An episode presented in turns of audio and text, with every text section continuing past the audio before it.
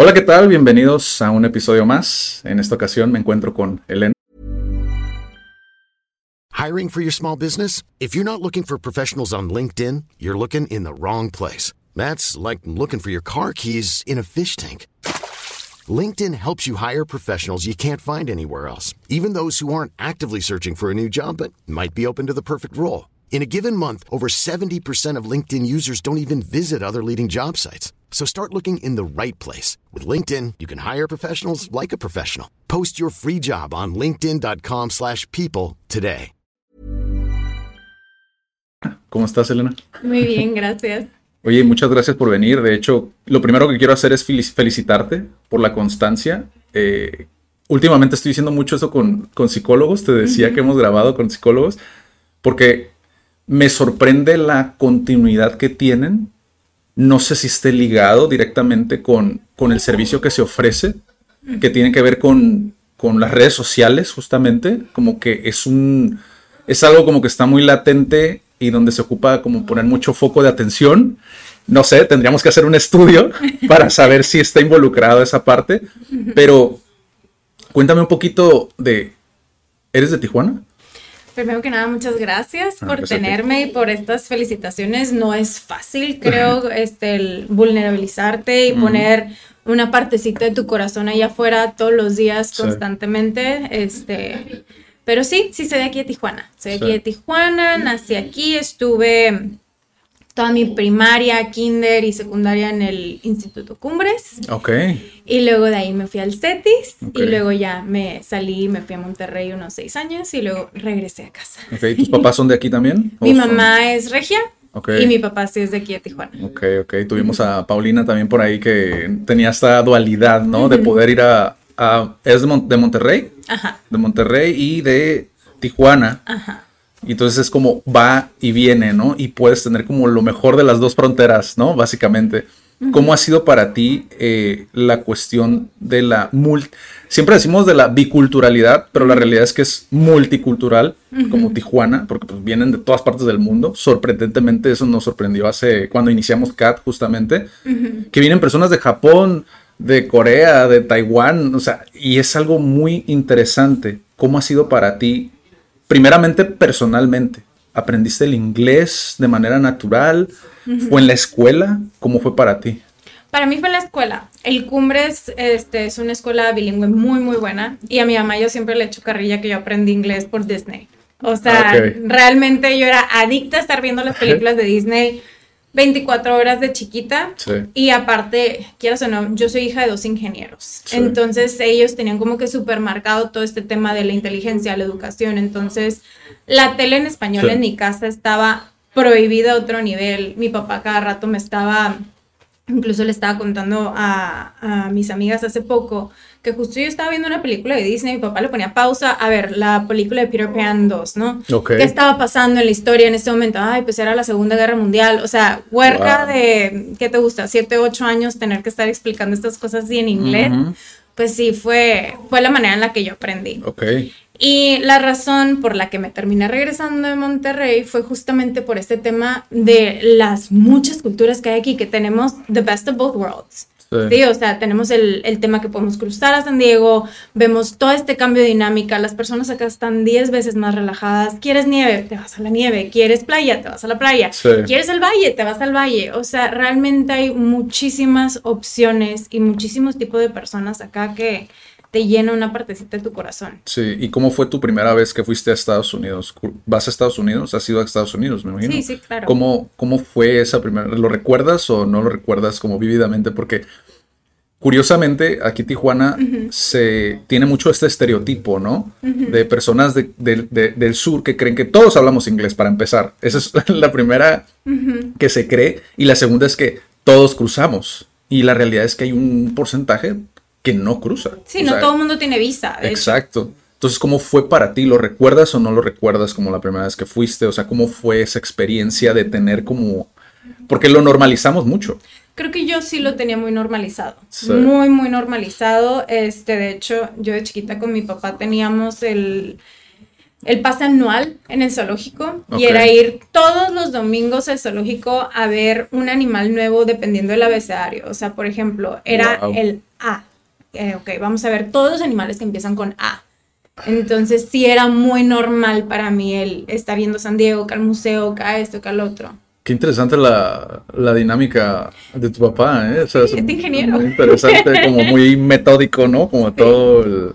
Y lo hacía con fin de, digo, a lo mejor ya me metería como esta parte de crianza, ¿no? Pero me llama mucho la atención para todo tenía como esta parte de cómo enseñarte algo nuevo, cómo, cómo funcionaba esa, esa dinámica contigo. Mi papá tiene una costumbre que cada conversación tiene que tener un propósito, un fin, te tengo que estar transmitiendo algo, te tengo que estar enseñando algo.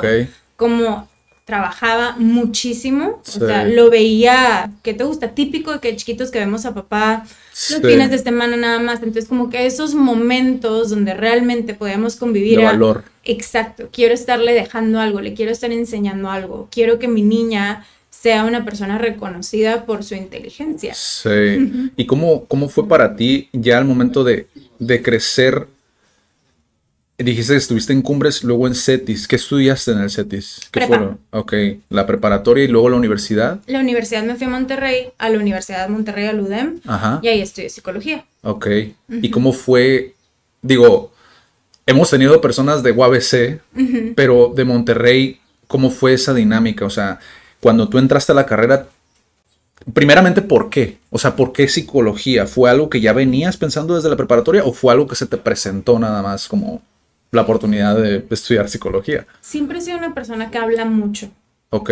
O sea, de hecho yo acompañaba a mi mamá a la oficina, ella es ingeniera en sistemas, entonces las oficinas estaban de que calladas todo el tiempo, entonces yo, ay mamá, qué flojera tu trabajo, o sea, niña de seis años diciendo eso. Sí. Y hasta la fecha. Este, mis amigas también, era la típica del consejo, etcétera. Entonces yo estaba entre psicomunicación o psicología. Y cuando realmente cerré los ojos y me puse a envisionar, a ver, ¿qué voy a estar haciendo? Yo quiero tener 80 años y todavía poder seguir trabajando, teniendo mi, consultorio y todo. Y es una de las carreras que entre más grande, pues, no sé, es, es, más bonito, ¿no? Sí. Entonces ahí fue cuando decidí psicología. porque Monterrey? Fue impuesto técnicamente. ¿Por qué? Porque mi mamá es regia. Entonces mi mamá era, ok, ya viviste todo lo que es Tijuana, quiero que vivas también todo este tema de Monterrey. Quiero que aprendas también los valores regios, etcétera, ¿no? Sí. Entonces, sí fue todo un tema, este, de Tijuana a Monterrey. Fue un año de ajuste muy fuerte. Creo que cuando te vas de foráneo a un lugar siempre te da el homesick, etcétera. Y lo bueno que yo tenía a mi abuelita allá. Entonces todos los fines de semana que me daba el mamitis, pues bueno, estaba ahí mi abuelita y no pasaba nada. Y yo tuve suerte, tuve suerte de encontrar un grupo de amigas de Monterrey justo que me acoplaron y me dieron casa prácticamente. Sí.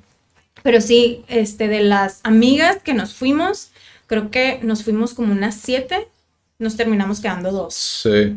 Y, y esa parte de, digo, porque al final creo que todos pasamos como por esta parte del tronco común normalmente, que es donde empiezan como las dudas. ¿Tuviste esta, estas dudas o, o solamente reconfirmaste que era la carrera que tú querías?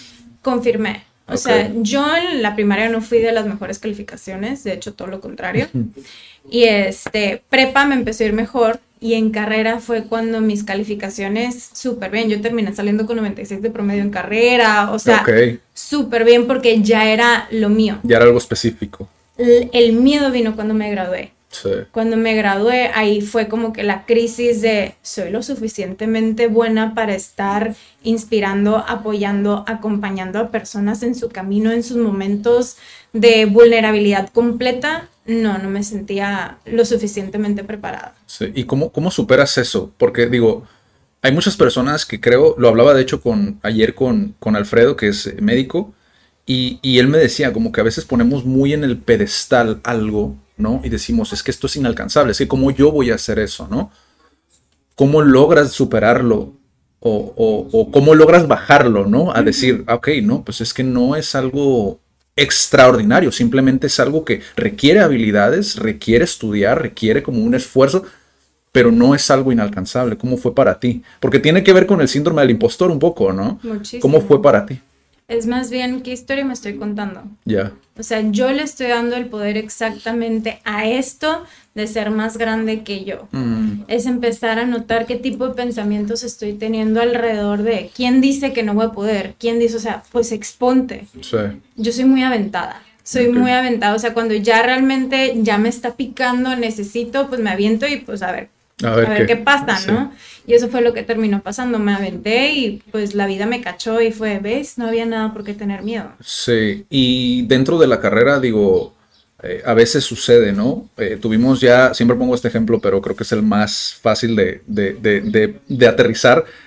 Como comunicación, tuvimos a Víctor aquí, de hecho, que nos planteó como esta crisis existencial cuando sales de la carrera, ¿no? Porque te enseñan tantas cosas que a veces no sabes si sabes muchas de esas cosas, ¿no? Como que es una cuestión muy abrumadora que termina desembocando como en una, eh, se le llama eh, depresión post-universitaria, ¿no? Que es donde, ay, ¿y cómo voy a hacer yo todo esto? O de aquí qué, de aquí qué sigue. Es como el duelo también al mismo tiempo, ¿no? De ir viviendo como que esta versión de mí donde todo lo que ya estaba trazado Sí. ya se acabó, o sea, ya yo ya veía exactamente qué seguía, o sea, cada vacación pues era, pues voy a seguir en la escuela, voy a seguir en la escuela y pum, de repente se acaba esa etapa, se está muriendo una parte de ti, literal, entonces Sí. entras en este mismo duelo de depresión, negociación, enojo, frustración, etcétera, entonces estás en resistencia completa a ver qué. No estamos acostumbrados a vivir en lo desconocido Sí,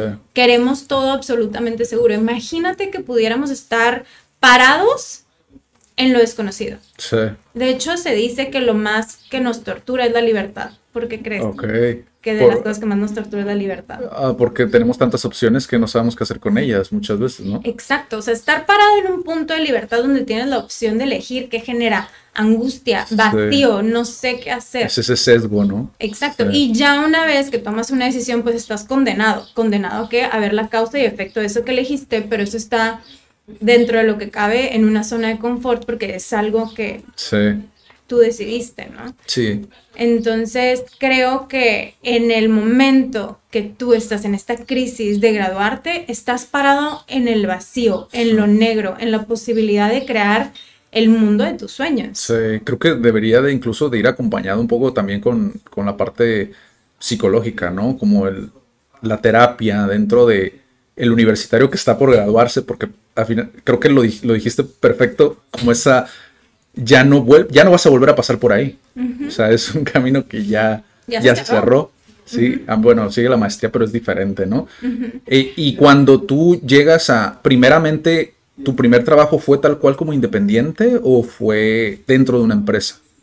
Yo cuando me gradué, vuelvo a lo mismo, estaba muerta de miedo. Ajá. no me sentía suficientemente capaz y me fui, no por mi camino fácil, creo que fue justamente el camino que necesitaba como maestra de cuarto de primaria de inglés. Ajá. Me encantó. Fue en el momento que me di cuenta que soy buena hablando, soy buena Sí. exponiendo, soy buena transmitiendo este mensaje. Entonces, yo creo que la vida me puso, yo estuve como maestra ocho años, entonces me puso exactamente ahí para poder eh, aprender a transmitir. Antes de ponerme uno a uno, entiende lo que es estar en un grupo, ¿no? Sí. Entonces, muchas veces todos tenemos como que esta idea de que, ok, en la línea del tiempo de la vida de Elena, Sí. yo quiero estar viviendo esto, ¿no? Pero nuestra cabeza es limitada. Sí. Nosotros no, no solamente vemos ciertas opciones, ¿no? Sí. Entonces, si la vida te está poniendo, en este caso a mí, por ejemplo, en la escuela, es porque, porque, ¿qué? porque tenía que desarrollar ciertas habilidades antes de estar uno a uno con una persona. Totalmente. Sí, y creo que, digo, a veces pasa, que te platicaba, ¿no? A veces pasa que dentro de clases necesitas como, como pedir prestado, ¿no? Como de otras ramas, como lo es la psicología, de decir, ¿cómo, ha- cómo hago para lidiar con esta situación? ¿Cómo mi inteligencia emocional, por ejemplo, cómo lo, lo pulo, cómo lo trabajo, ¿no?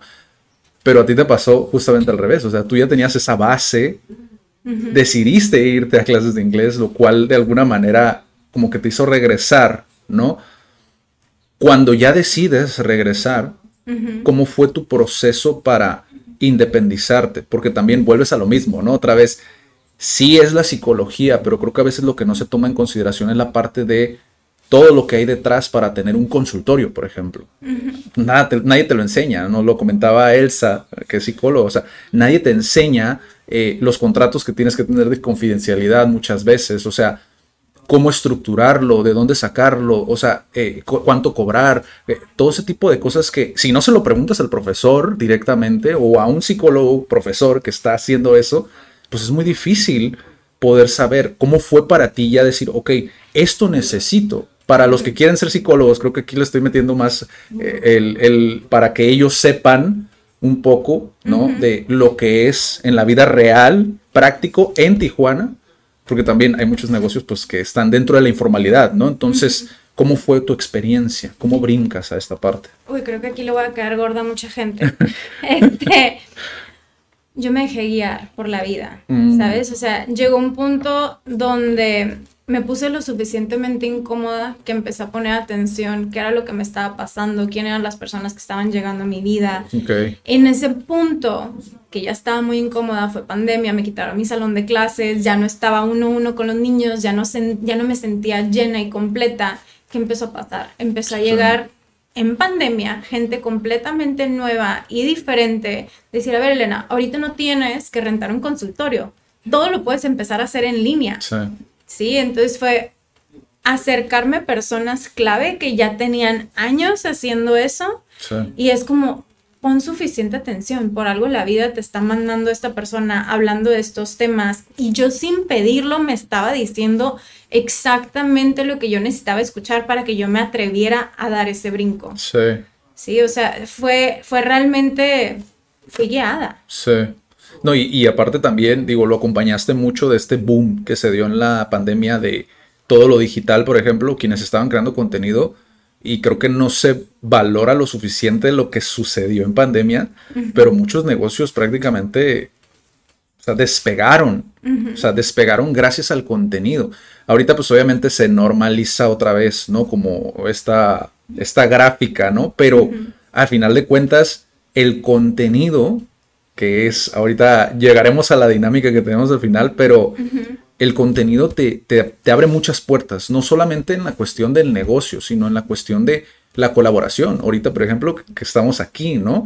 Y creo que en psicología hace falta mucho más contenido de como, el, como, como elemental, ¿no? Que es, al final de cuentas, es como creas un espacio dentro de una plataforma, ¿no? Y cómo, cómo llegas a ese punto de decir, ok, voy a crear este tipo de contenido, cómo fue tu agenda, o sea, cómo ya sabías editar, por ejemplo, cómo fue para ti el llegar a ese punto. Y sigo sin saber editar. para mí elemental soy yo, es mi historia. Sí, o sea, realmente yo creo que mi vida ha sido de la manera que ha sido porque yo tuve que vivirlo y transitarlo para poder guiar a las personas a dejar de repetir los mismos patrones, los mismos loops de la vida. Y yo no puedo guiarte si yo no lo pasé también. Yo no te puedo tomar de la mano sin saber exactamente dónde estás pasando. ¿sí? O sea, yo, yo tuve que aprender todo esto. ¿Por qué? Porque te voy a enseñar el caminito de luz. Empezando desde el haber sido maestra ocho años. ¿Por qué? Porque ¿quién, ¿con quién estoy lidiando en terapia? ¿Con el adulto responsable o con el niño herido? Ya con el niño herido, ¿sí? La persona que se encargó de interpretar la realidad, ¿quién era? De su mundo, pues el niño. Nosotros dentro de nosotros tenemos lo que es el ego. El ego que es, no es como, ay, tengo que hacer esto. No, el ego es la voz en tu cabeza que te dice qué hacer. Sí. Sí, entonces es, ok, ya entendí por qué pasé por todo esto para poder ayudarte a ti a que puedas transformar tu realidad, salirte de esos programas que están instalados y poder transformar tu realidad, así como lo hice yo con la mía a mi manera, ¿no? Entonces, todo lo que es elemental, pues es todo lo que ha estado dentro de mí, porque yo también soy humana, yo también, por más que haya estudiado muchas cosas y entienda cómo funciona, pues tengo mis pruebas, tengo mis lecciones y parte de lo que mi alma eligió es justamente ayudar a las personas a sanar sus heridas, así como yo me ayudé a mí a sanar las mías. Que claro que todavía hay que trabajar porque siempre vamos a tener que trabajar. Sí. Pero prácticamente nace de un deseo de compartir. Sí. A mí me llamó mucho la atención cuando leí la bio ¿no? Porque también leí el fragmento que está en Mujer Actual y te digo que yo me meto a investigar todo. y me llamó mucho la atención que utilizaste la palabra coach, lo cual es muy satanizada, eh, incluso hasta por psicólogos, que, me lo han comentado, que saben cómo funciona. De hecho, Rodrigo hizo una clase, eh, ¿cómo se dice? Una masterclass de explicar la diferencia entre coaching, eh, consejería y la terapia, perdón, ¿no? La, psicoterapia. Y se me hizo muy interesante porque quiero saber como tu perspectiva, o sea, cómo percibes el coaching. Porque al final de cuentas, pues tú eres una psicóloga preparada, y aún así no le tienes miedo como a esta palabra, ¿no? Entonces, ¿cómo es para ti? Qué, perspectiva tienes del coaching? Cada quien tiene su camino de sanación completamente diferente. Tal vez tú ahorita no estás listo para adentrarte en tu historia de infancia y es completamente válido, pero quieres adquirir herramientas para qué? Para poder lidiar con tu día a día. Entonces, yo lo que diseñé con el coaching fue una sesión, fueron 12 sesiones donde primero te pongo tu rutina de bienestar emocional, te voy enseñando lo que son los chakras, te voy enseñando lo que son las heridas del alma, todo esto desde un punto de vista espiritual, o sea, te lleno de información para que tú te puedas convertir en tu propio guía, en tu propio maestro, en el que vas, ok, ya voy entendiendo cómo funciona el mundo, porque todo lo que está allá afuera me habla de mí. Inconscientemente la persona aprende a ir hacia adentro sin la necesidad de, ok, me voy a sentar y me voy a confrontar porque tal vez todavía no estoy listo para eso. Ya. Entonces me gusta hacer esa combinación dependiendo de la persona. Incluso mis sesiones de terapia hay sesiones donde noto la resistencia a la persona y es, a ver, ¿qué te parece si vemos este tema de coaching? Y ahí empieza, uy, no, es que este mecanismo de defensa, claro que sí, este detonante, ta, ta, ta. Te voy enseñando qué son los estilos de apego, o sea, esta información que quieras o no te nutre, sea donde estés, donde estés en tu camino de sanación. Sí, y es esa parte que muchas veces no, no discernimos, ¿no? De que es la técnica al final de cuentas, ¿no? El, eh, el, el, saber que existen muchas opciones, lo que decíamos antes de empezar a grabar, ¿no? Como todas estas opciones que existen, que al final de cuentas también si lo ves dentro de la psicología, pues existen muchas corrientes. Tú particularmente ¿cuál es como la que más, con la que más trabajas, digámoslo así? Transgeneracional. Ok, ¿y cómo funciona? Me voy a la historia de tu familia, literal, mamá, papá que está repitiendo, está reparando, está repitiendo, qué pasó con abuela, qué pasó con abuelo, mm. de dónde vienen tus reacciones, ¿sí? Cualquier emoción que sea desbordante no es propia, es heredada. Entonces, por ejemplo, alguien que siente una angustia profunda ante la posibilidad que le pongan el cuerno, Sí.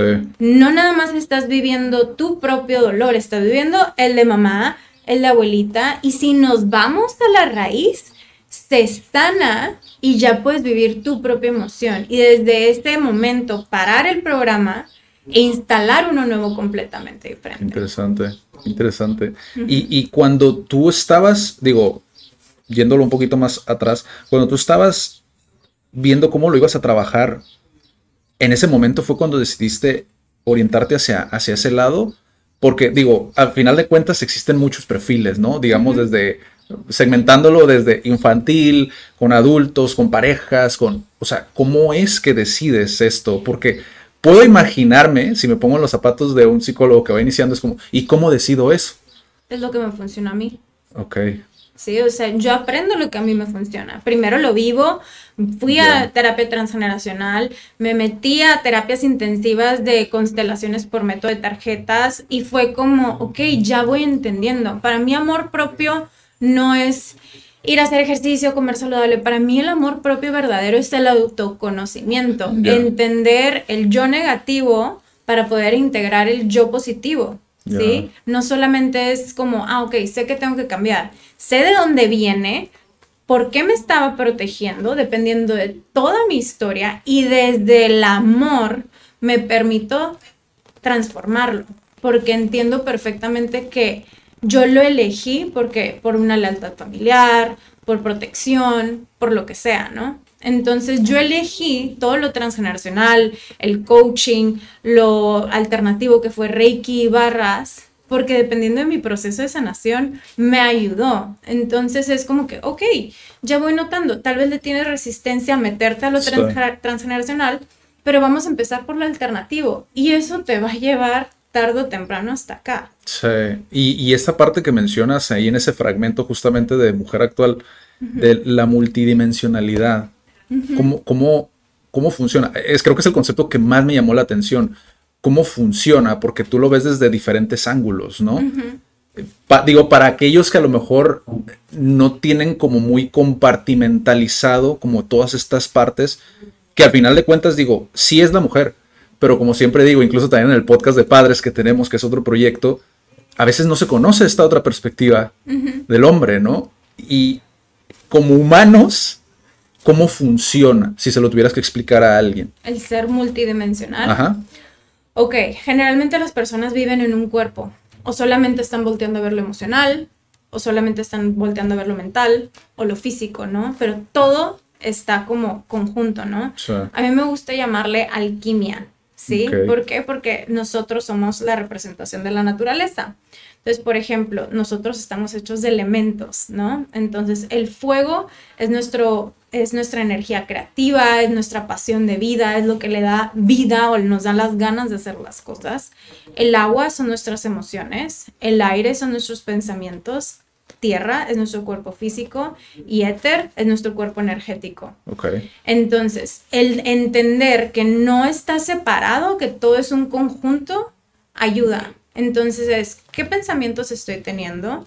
¿Qué emociones estoy teniendo? Y cómo esto le está hablando a mi cuerpo y a mi energía. Entonces, por ejemplo, pasa una situación en el exterior, que es un detonante, ¿no? Un cambio. ¿Qué pasa? Nuestro cerebro lo ve esto genera una emoción en nosotros, que las emociones que son, son hormonas solubles en, en agua que mandan energía o una señal energética a nuestro cerebro que detona qué? Los pensamientos. Y los pensamientos me dictan la forma en la que yo voy a actuar o reaccionar. ¿Sí? Pero no se acaba ahí. Cuando es una situación completamente nueva, que yo no tengo información detrás de, esto va, situación exterior, emoción, pensamientos esto es nuevo, se va a la base de datos, que es nuestro campo morfogenético de todos nuestros ancestros, de toda nuestra infancia, proyecto sentido, adolescencia, nuestras vivencias, no solamente las mías, de mi mamá, de mi abuela, de absolutamente todo el mundo. Ah, ok, esto ya lo vivió la mamá. ¿Cómo reaccionó mamá? ¡Pum! Entra cómo tienes que reaccionar ante eso nuevo. Entonces, ahí es donde somos seres multidimensionales. No solamente eres un cuerpo físico, si tú estás comiendo de cierta manera, va a afectar el tipo de pensamientos que tienes, va a afectar tus emociones. Entonces ahí es cuando no hay que ver solamente una persona que lo que está mal con él son sus pensamientos. No, es el conjunto de todas las cosas. Sí. Wow, que, acaba de dar una masterclass también, Elena. Eh, creo yo que es algo que es diferente, como te lo dije, o sea, antes de empezar a grabar, se me hace muy interesante porque cada uno tiene como una perspectiva muy distinta, ¿no? Pero a la vez todos están unidos, ¿no? Como lo decía este Napoleón Hill, ¿no? Me piensa y llega a ser rico, ¿no? Como que todo de alguna manera conecta, como que es una red de conocimiento donde es similar, pero con diferentes palabras o un diferente enfoque, ¿no? Me gustaría hacer la dinámica. Igual, eh, ahorita le platicaba a Elena que la dinámica básicamente es tomar algunas de las publicaciones y explicitarlas, ¿no? Mother's Day is around the corner. Find the perfect gift for the mom in your life with a stunning piece of jewelry from Blue Nile. From timeless pearls to dazzling gemstones, Blue Nile has something she'll adore. Need it fast? Most items can ship overnight. Plus, enjoy guaranteed free shipping and returns. Don't miss our special Mother's Day deals. Save big on the season's most beautiful trends. For a limited time, get up to 50% off by going to Bluenile.com. That's Bluenile.com. If you're looking for plump lips that last, you need to know about Juvederm Lip Fillers. With Juvederm Volbella XC and Juvederm Ultra XC, your lip look, whether it's subtle or bold, can last up to one full year with optimal treatment and no additional maintenance. Find a licensed specialist and see if it's right for you at juvederm.com today. That's J U V E D E R M.com. Add fullness to lips in adults over 21 with Juvederm Volbella XC or Juvederm Ultra XC. Do not use if you have severe allergies or a history of severe allergic reactions, or if you're allergic to lidocaine or the proteins used in Juvederm. Tell your doctor if you have a history of scarring or taking medicines that decrease the body's immune response or that can prolong bleeding. Common side effects include injection site redness, swelling, pain, tenderness, firmness, lumps, bumps, bruising, discoloration, or itching. As with all fillers, there's a rare risk of unintentional injection into a blood vessel, which can cause vision abnormalities, blindness, stroke, temporary scabs, or scarring. For full important safety information, visit juvederm.com. Poquito desde tu perspectiva. Digo, si van ustedes, de hecho, a las publicaciones que hace Elena, se van a dar cuenta que en la descripción, para que lo lean, en la descripción viene la explicación. Pero quisiera de viva voz que lo explicaras, digo, para quienes se quedaron nada más con la pura frase, que puedan como entender tú lo que quisiste dar a entender, ¿no? Con esa, esa, esas palabras. La primera creo que es la que te decía que creo que es la más, entre comillas, sencilla para los que no están viendo el video, eh, que igual la voy a leer para que la escuchen. Crecer implica comprometerte. ¿A, qué, ¿A qué te refieres con esto? Porque yo, por ejemplo, como emprendedor, le doy una connotación, ¿no? Como esta parte del compromiso, pero tú desde tu perspectiva, ¿a qué te refieres? Con crecer implica comprometerte. Porque entre mientras más vas creciendo te comprometes con qué? Contigo mismo. Ya no nada más estás dependiendo de mamá, de papá, de, de que la vida se vaya dando sola. Empiezas a entender que tú eres el creador de tu realidad y te comprometes con qué? Con convertirte en tu relación primordial. Me comprometo con mis sueños, me comprometo con la persona que estoy soñando ser. Sí, entonces, esas frases, quién sabe qué estaba pasando en ese momento, pero eso es lo que me llega ahorita, ¿no? O sea, porque todo mi contenido generalmente tiene que ver con algo o que estoy viviendo o que mis pacientes están viviendo. Entonces, para mí el crecer implica comprometerme, el darme cuenta del que yo soy la creadora de mi realidad, que efectivamente me tengo que involucrar en absolutamente todo lo que hago. Sí, porque digo, a final de cuentas, digo, dando mi perspectiva para no, no quería contaminar desde antes, ¿no? Pero creo que tiene mucho que ver con, con esta parte de que a veces sí le tenemos miedo, ¿no? Como a este compromiso, porque a veces los, yo lo veo, por ejemplo, con cursos, ¿no? Que podrías decir que es algo más superficial. Cuando yo pienso en terapia, en psicoterapia o en terapia con, ya con un psicólogo, con algo que al final de cuentas va a ser mi espejo, pues creo que el nivel de compromiso tiene que ser todavía mayor y si le tenemos miedo a esta parte, como que muchas veces rehuimos, ¿no? ¿Y si me equivoco? ¿Y si la riego? Sí. Y si la riegas y si te equivocas, ¿qué? Qué padre experiencia. Comprométete con lo que estás eligiendo hoy. Sí. Mientras refleje tu ser auténtico que eres hoy, que todo va cambiando, adelante. Sí, totalmente. Y digo, para los que también están en terapia, creo que también es importante decirlo. O sea, por ejemplo, Elsa lo platicaba la cuestión de que muchas veces pues, la gente no va a acudir a terapia. Y es esta parte de, de muchas veces como profesional el decir, bueno, pues ahora sí que aguanto vara, ¿no? O sea, aguanto y de alguna manera lo tomo de una manera positiva o como una enseñanza o modifico incluso también el cómo llevo las cosas, qué atención al cliente doy, cómo modifico incluso esta parte entre la relación ya puramente negocio, porque a veces se descuida mucho. Conocí, conocí, por ejemplo, a terapeutas de lenguaje, donde a veces como que el propósito es tanto que descuidas el, esta parte de, a ver, ¿es algo sostenible?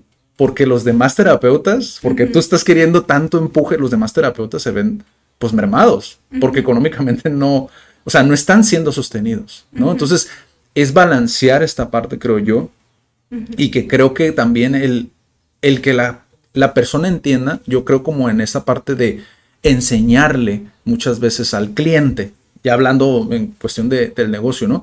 enseñarle al cliente de que también tu tiempo vale, que también está bien poder seleccionar de, ¿sabes qué? No, porque yo no lo llevo así, ¿sabes? Porque a final de cuentas es tanto tú como yo, o sea, tu tiempo es valioso como el mío. Entonces, yo fíjate, me fui por ese lado también, o sea, de que al final de cuentas sí, si no te comprometes, pues no vas a crecer tanto como profesional como también como paciente o como cliente, ¿no? Entonces como que va para los, los dos lados.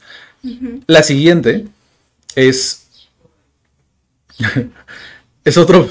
Es otro pedo, así decía, y de hecho me llamó mucho la atención que es la única que tiene como una frase altisonante, entre comillas, eh, pero me, me gustó mucho. Es otro pedo cuando combinas tu pasión con tu propósito. Y aquí me gustaría saber cómo esta combinación, ¿cómo, cómo, cómo lo, lo ves tú? Es, volvemos a que refleje todo lo que soy hoy. ¿Sabes? Mi pasión no tiene nada que ver con lo que me dedico en, el trabajo, ¿no? O sea, mi personalidad, es todo lo que hago y tu propósito tampoco muchas veces tiene que ver con lo profesional, ¿no? ¿Cuál es tu propósito y tu pasión? Por ejemplo, mi pasión es, me encanta estudiar, me encanta leer, me encanta seguir aprendiendo, me encanta, me encanta sentir mi divinidad, ¿sí? Mi divinidad que es, el sentirme sostenido, es, que entender que soy mucho más que este cuerpo físico. Mi propósito, que es? Mi propósito es sentirme mejor yo.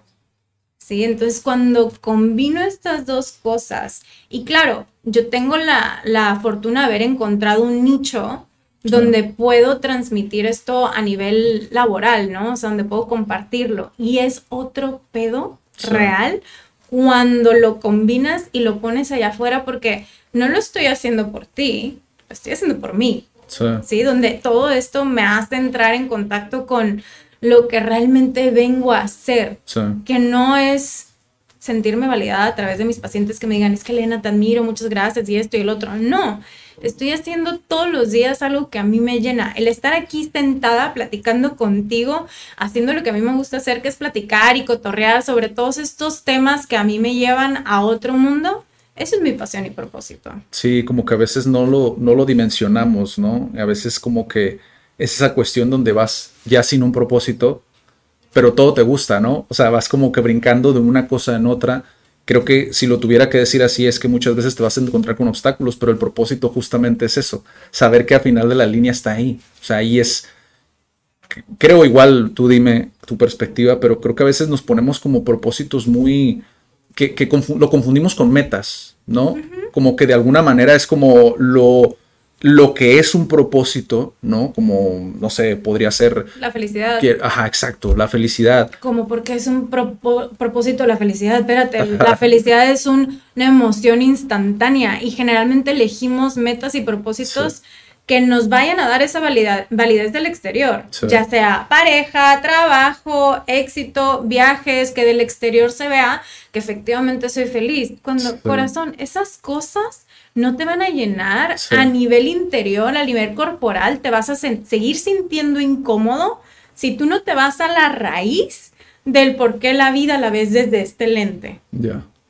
Entonces es todos los días hacer cosas que te entren en contacto con, no manches, qué fregón, me toca ser Elena del día de hoy. ¿Sabes? Imagínate el poder pararte todos los días y yo sé que el día de hoy voy a hacer algo mínimo una hora que detone todas, todas mis habilidades, todos los dones, toda la, magia que tengo dentro de mí. Sí, sí, creo que es algo, algo muy, muy interesante. Eh, poder entender, dimensionar de esa, parte de propósito, porque también se romantiza mucho, ¿no? Eh, nosotros le llamábamos el, cuando empezamos con las cápsulas que te decía, el efecto Hollywood, ¿no? Que va acompañado con el efecto Maruchan, ¿no? Que es todo lo que haremos en tres minutos, ¿no? Y ya, es se hizo, ¿no? Pasaron 10 años y ya se hizo. Y es como, y en la vida no funciona así, o sea, no es como que va a ser un corto y ya, llegaste, ¿no? Es como que es algo que, como que se va moviendo la línea conforme avanzas, ¿no? Y es esa parte de mantenerte mentalizado, o sea, de, eres tú, al final de cuentas, y cómo tú te percibes, cómo tú lo, lo visionas, ¿no? Que sale de ti, ¿no? Y en la siguiente, también para no, no engancharme ahí, porque si no. No, no, yo ya, ya estaba con. Le voy a decir eso. yo podría ir horas en eso mismo. Pero la siguiente es: eh, muchas personas de tu pasado conocen una versión de ti que ya no existe. Uy, sí. ¿Cómo podrías explicárselo a alguien que. Lo pongo en contexto, ¿no? Porque creo que este sí hace falta como esa parte del contexto. Una persona que ya tiene estas relaciones durante tantos años, ¿no? Llámese papás, no, va dirigido a los papás, ¿no? Pero llámese papás, amigos, quienes sean, que ya de alguna manera como hubo ese desconecte, como ese desfase, ¿no? ¿Cómo se lo explicarías a alguien? O sea, para poder hacerlo sentir, te estoy dando tiempo para pensarlo, ¿eh? para poder hacerlo sentir acompañado, creo que más que nada, ¿no? Tenemos que entender que siempre estamos en constante transformación. Todos los días cambiamos. Incluso tu interpretación de quién es tu mamá y quién es tu papá ya no existe. No hay manera, ¿sí? Tu mamá hoy es una persona completamente diferente a la mamá que tenías a los seis años, pero lo sigues viendo a través de esos ojos. Entonces, claro, efectivamente, yo a mis 12 años conocí a mis mejores amigas pero mi vida, mis experiencias me han cambiado, pero ellas me siguen viendo en, esos ojos, con esos ojos, esperando a que yo siga actuando de esa misma manera. Me quedé congelada en el tiempo, en su cerebro, de esa manera, ¿no? Que toca a nosotros soltar. El querer dejar que las, o sea, yo quiero que las personas piensen de mí lo que sea en, en, mi cabeza, ¿no? Pero es como que, a ver, no, esa versión de ti que ellos tienen es perfecta para ese momento de tu vida que estabas viviendo con esa persona. Hay que soltar el querer que las otras personas piensen de nosotros X o Y. Eso ya no te toca, no podemos controlar lo que está en la cabeza de la otra persona. Y simplemente es entender que, ok, has dejado tus versiones a lo largo de los años y ya depende de la otra persona si se quiere dar la oportunidad de voltear a verte y conocerte por realmente lo que eres hoy. Y que no se ganche en, es que quiero que te mantengas de esta manera siempre, porque eso es necesidad del otro, no es tuya. ¿Y cuántas veces nos mantenemos chiquitos, nos mantenemos de cierta manera por seguir cabiendo donde ya no es? Entonces es, ok, va, mientras se sienta bien, mientras esas personas te estén sumando, mientras tú no quieras seguir manteniendo su versión de ti. ¿Cómo le, ¿Cómo le haces, que también va acompañado junto con eso? Porque fue lo primero que se me vino instantáneamente. Eh, creo que pasa más en el emprendedor por justamente porque eres muy intenso, ¿no? Cuando descubres esta parte y pues no hay nadie que te lo explique, ¿no? Pero ¿cómo le haces para poder hacer saber a tu contexto eso. Porque hay personas, y he conocido personas que sí cortan de tajo. O sea, y es como me aíslo, ¿no? Y, a veces es, soy superior. O sea, ¿cómo le haces? ¿Cuál es el proceso? Digo, obviamente cada caso es diferente, ¿no? Pero, ¿cuál es el proceso para poder hacerlo de una manera sana, ¿no? Si tuvieras que decirlo, obviamente, a grosso modo, porque esto para mí, por lo menos como yo lo veo, es un proceso, ¿no? Es un proceso que al final de cuentas tienes que ir con alguien, llámese mentor, llámese coach, llámese psicólogo, lo que sea, pero para ti desde tu perspectiva, ojo, perspectiva de Elena, ¿cuál es como una manera sana de poder lidiar con esa situación? Ok, para mí el exterior siempre es información mía, ¿sí? Todo lo que me va pasando allá afuera me habla de mí. Yo utilizo mucho los espejos. ¿Sabes? Entonces, por ejemplo, esta persona que se aísla, eso es un mecanismo de defensa. Sí. Su personalidad es un mecanismo de defensa, entonces, ok, su mecanismo de defensa es aislarse, huir, ¿por qué? Porque tal vez tiene una herida de humillación o lo que sea, ¿no? Sí. Entonces yo utilizo los espejos. El primero es el de admiración, ¿sí? Todo lo que yo admiro es un potencial para mí. Si yo admiro X o Y de esta persona, es porque la vida me está mostrando que yo puedo desarrollar eso. Tal vez no lo tengo de manera natural, pero puedo trabajar hacia eso. El te choca, te checa. Mm. Sí, o sea, pon tú, cuando yo salí con, todo este tema elemental, ¿tú crees que no me criticaron? claro que sí, absolutamente todo el mundo voltea a ver, no manches, ¿ya viste lo que está haciendo Elena? ¿Qué onda? ¿Qué es esto? Salió del closet espiritual, cero la veía en todo este tema de cómo que psicóloga con ángeles, con energías, no, eso no existe, o sea, crítica al por millón, pero ¿qué les estaba reflejando? Algo que ellos no se estaban dispuestos a hacer por sí mismos. Sí. Sí, o sea, es el miedo a qué? A ser verdaderamente auténtico. Sí. ¿sí? O el hecho de, por ejemplo, yo soy una persona muy, muy linda, bien buena, siempre le estoy dando a los demás esto, el otro, y alguien que es completamente egoísta, pues vamos a chocar, ¿no? Sí. ¿Por qué? Porque yo tengo que aprender a ser un poquito más egoísta y la persona egoísta tiene que aprender a ser un poquito más, pensar en el otro, ¿no? Sí. Y el último es cuando me critican algo y me duele, ok, yo ahí tengo un tema que resolver. Me está diciendo que ahí hay una herida que no he volteado a ver.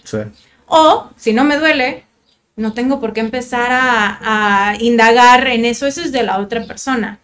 Entonces, teniendo esto muy presente, es, ok, tú les vas a estar despertando a los demás, les vas a estar reflejando a los demás cosas que ellos tienen que resolver. Y también ellos están reflejando cosas a ti. Es nada más estar muy presente y entender dónde te está tocando, por qué te está tocando, qué te está despertando, qué pensamientos te están haciendo tener, qué historia te estás contando detrás de. ¿Realmente eres tan importante que esta persona va a pasar más de dos minutos hablando, y, hablando de ti? Claro que no. Cuando me criticaron, me criticaban un minuto y luego ya cambiaban el tema. Sí. Neta, me voy a limitar mis experiencias porque voy a hacer el tema de conversación de esas personas un minuto. Sí. ¿No? Sí. Y es, increíble la, cantidad de, personas que justamente como que se ven impactadas por esto y de alguna manera como que se ven forzadas a volver, ¿no? O sea, como a volver a esa parte. De hecho, creo recuerdo una frase que pusiste, ¿no? Que volver no es lo mismo que regresar, ¿no? Y es esta parte de ceder, ¿no? Ante esa presión social muchas veces y decir, bueno, pues ¿cómo lo puedo combinar, ¿no? Con esta fase que ya no soy, con esto nuevo que no quiero soltar, no lo quiero dejar porque realmente es algo que me apasiona y que va ligado con mi propósito, ¿no? Hay algo que todos tenemos como instalados que es el chip de la pertenencia. Si nos vamos a tiempos arcaicos, cavernícolas, renacimiento, guerras, ¿quiénes eran los que sobrevivían? Los que tenían familia, los que tenían personas que los querían. Entonces siempre vamos a elegir la pertenencia en lugar de la autenticidad, porque nos da pavor la soledad. Y en el momento donde te vas ajustando, te vas quitando máscaras para no, no pertenecer y querer ser un poquito más auténtico, claro que se van a caer personas. Entonces simplemente el decir, ok, quiero pertenecer o quiero ser verdaderamente auténtico y que se queden las personas que me ven por mí, no por lo que les estoy dando a ellos. Está ese miedo. Wow, bueno, es que puedo seguir con esta misma frase, pero la siguiente es, lo que quieres, bueno, ya vamos a entrar al tema dinero, ¿no? A ver, quiero, quiero ver tu perspectiva. Lo que quieres no es dinero, es valor. Y es que es algo muy interesante porque en nuestra cultura, por lo menos, el dinero muchas veces se, lo, mismo que decía antes de empezar a grabar, ¿no? Se pone en un pedestal, ¿no? Y en ocasiones no nos damos cuenta de que no es el dinero. Eh, de hecho, hay una frase muy buena que dice, problemas de dinero no se solucionan con dinero, ¿no? Pero para ti esto de no quieres dinero, quieres valor, ¿qué es para ti? ¿O qué te dice como esa, esa frase? Porque yo estoy de acuerdo, ¿eh? pero quiero saber tu perspectiva. Pues es eso, ¿no? O sea, ok, vivimos en un mundo terrenal, la 3D necesitas lana para moverte, pero es como, a ver, ¿vives para trabajar o trabajas para vivir? ¿No? Entonces es una persona que ya tiene lana, ¿por qué quiere más? Sí. ¿Por qué está constantemente buscando poder, poder? Porque quiere validación. Sí. Quiere validación que, que, que su vida sí tiene como un valor en sí. Y lo que nosotros tenemos como definición o la palabra que tiene valor en nuestra gama de palabras en nuestro diccionario, en nuestra cabeza, pues es el dinero, ¿no? ¿Y quién es alguien que tiene pues mucha aceptación por los demás? Por más de que no sea la mejor persona, ni la más humilde, ni la más linda, ¿quién va a siempre tener a alguien alrededor de alguien con lana? Sí. Entonces, malamente, creo que ahí hay como algo que se, se mezcla. Sí, se distorsiona, ¿no? Un poquito. Sí, justamente porque al final de cuentas eh, hay Jim Brown, por ejemplo, que es muy conocido, ¿no? De hecho, hay un seminario ahí, siempre le hago publicidad de cuatro horas, ¿no? Donde puedes literalmente ver un seminario de él, donde dice justamente esta parte, ¿no? De eres muy valioso incluso a veces como para tu familia, las personas que te rodean, pero para el mercado tal cual puede que no seas tan valioso, porque pues tienes que empezar por un lado, ¿no? Y es esta parte que a veces creo que es tan abstracto ciertos conceptos eh, y que cambia tanto de persona a persona que nos confundimos, ¿no? Y que creo que a veces no vemos que obviamente no estás en los zapatos de Jeff Bezos o de Elon Musk o de Mark Cuban, ¿no? Que son multimillonarios, pero si tú lo tropicalizas a tu realidad, a lo que estás viviendo, creo que puedes encontrar muchas cosas que te hacen, que te hacen esa, ese clic, ¿no? De decir, a ver, esto que estoy haciendo en automático muchas veces no es dinero lo que estoy necesitando. Estoy necesitando trabajar en mis habilidades comunicativas quizá y poder llegar como a, esta, a este punto para poder yo sentirme bien. Ahora, también si nos vamos a lo transgeneracional y entendemos al abuelito, pon tú. Su ideal de vida, su propósito de vida, ¿cuál era? Poder mantener una familia y las personas que lo querían. Las abuelitas, su propósito de vida, su meta de vida, ¿qué era? El amor. Mm. Si, se si se venía abajo el amor de abuelita, ¿qué pasaba? Se les venía abajo el mundo. A los abuelitos, si se les iba el dinero, ¿qué pasaba? Se les venía abajo el mundo, se acababa absolutamente todo. Y nosotros como tercera generación nos toca solucionar y nos toca heredar todos estos sentimientos y emociones de abuelito y abuelita. Entonces es entendiendo que tal vez no soy yo el que necesitaba el dinero, tal vez es la emocionalidad de mi abuelo que no se resolvió nunca por X o Y que haya pasado, yo le heredé y dije, ok, yo lo voy a hacer absolutamente igual, ¿no? Entonces es, no estás buscando dinero, estás buscando valor, estás volteando y estás haciendo lo mismo que hicieron toda la línea de personas antes de ti. Wow. Creo que todos estos eh, clips que están viendo ahorita les va a servir eh, bastante. Un último, ya para, para cerrar el episodio, me gustaría hablar de esto que igual quienes pusieron atención ya lo estuviste respondiendo en diferentes partes, pero igual quisiera como focalizarlo a un solo speech, por así decirlo. Eh, y es que quienes no le den a la derecha se van a quedar con la primera frase, que es justamente de lo que quiero hablar y para poder explicarlo un poquito más, ¿no?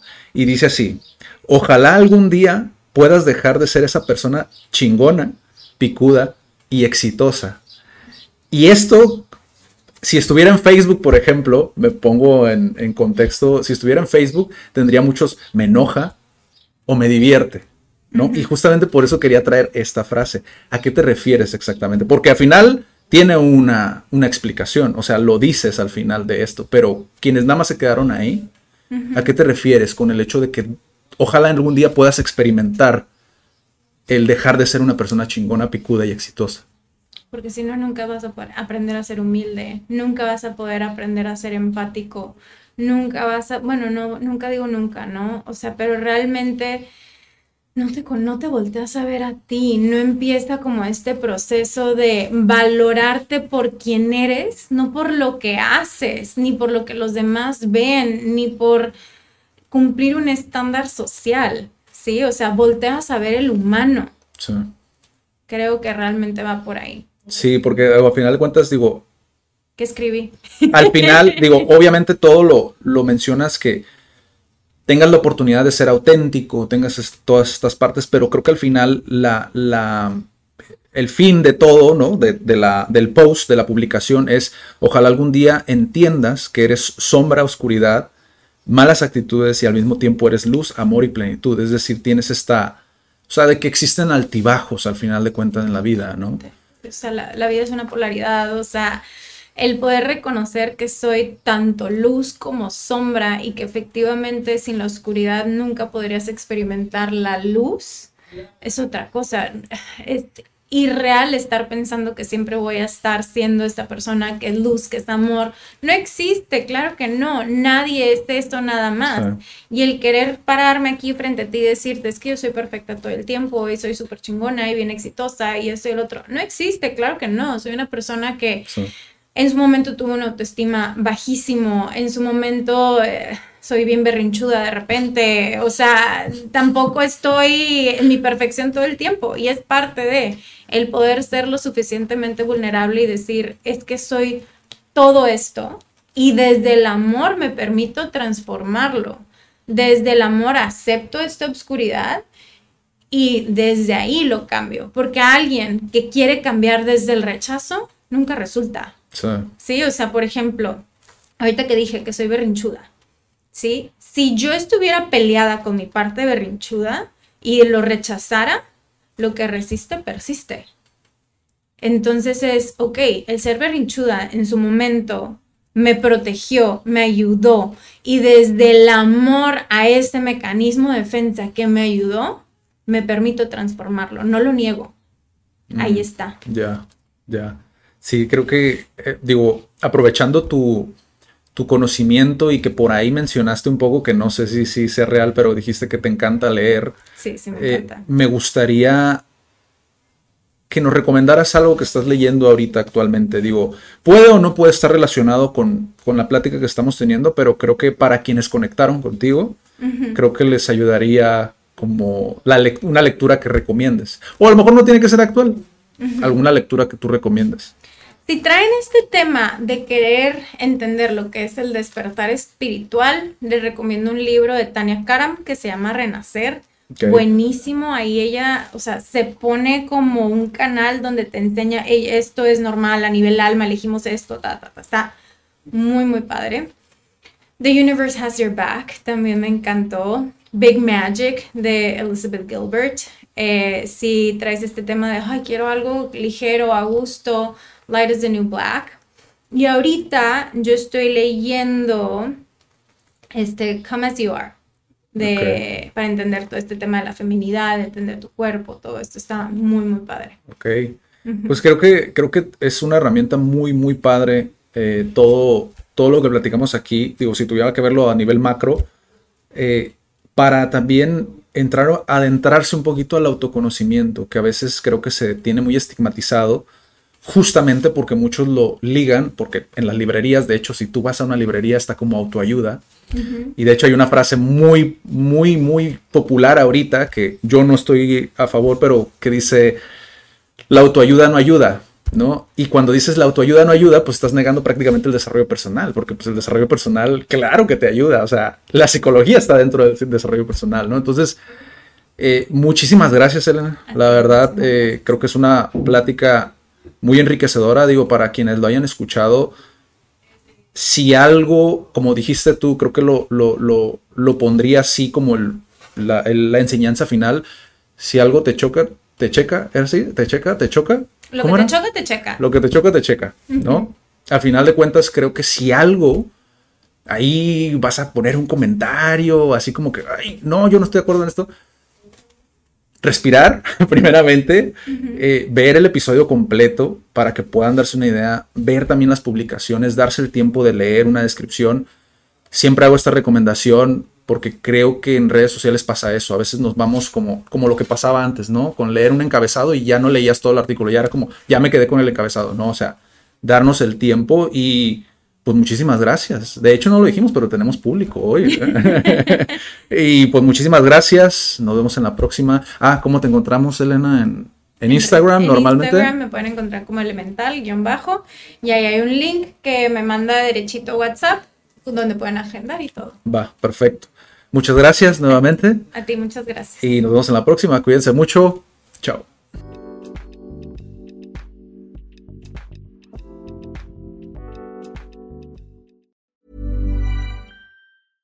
How would you like to look five years younger? In a clinical study, people that had volume added with Juvederm Voluma XC in the cheeks perceived themselves as looking five years younger at six months after treatment Look younger, feel like you. Add volume for lift and contour in the cheeks with Juvederm Voluma XC. Reverse signs of aging by adding volume to smooth laugh lines with Juvederm Volure XC. For important safety information and to find a licensed specialist, visit juvederm.com. That's J U V E D E R M.com. Not for people with severe allergic reactions, allergies to lidocaine, or the proteins used in Juvederm. Common side effects include injection site redness, swelling, pain, tenderness, firmness, lumps, bumps, bruising, discoloration, or itching. There's a risk of unintentional injection into a blood vessel, which can cause vision abnormalities, blindness, stroke, temporary scabs, or scarring. Talk to a licensed specialist to find out if it's right for you.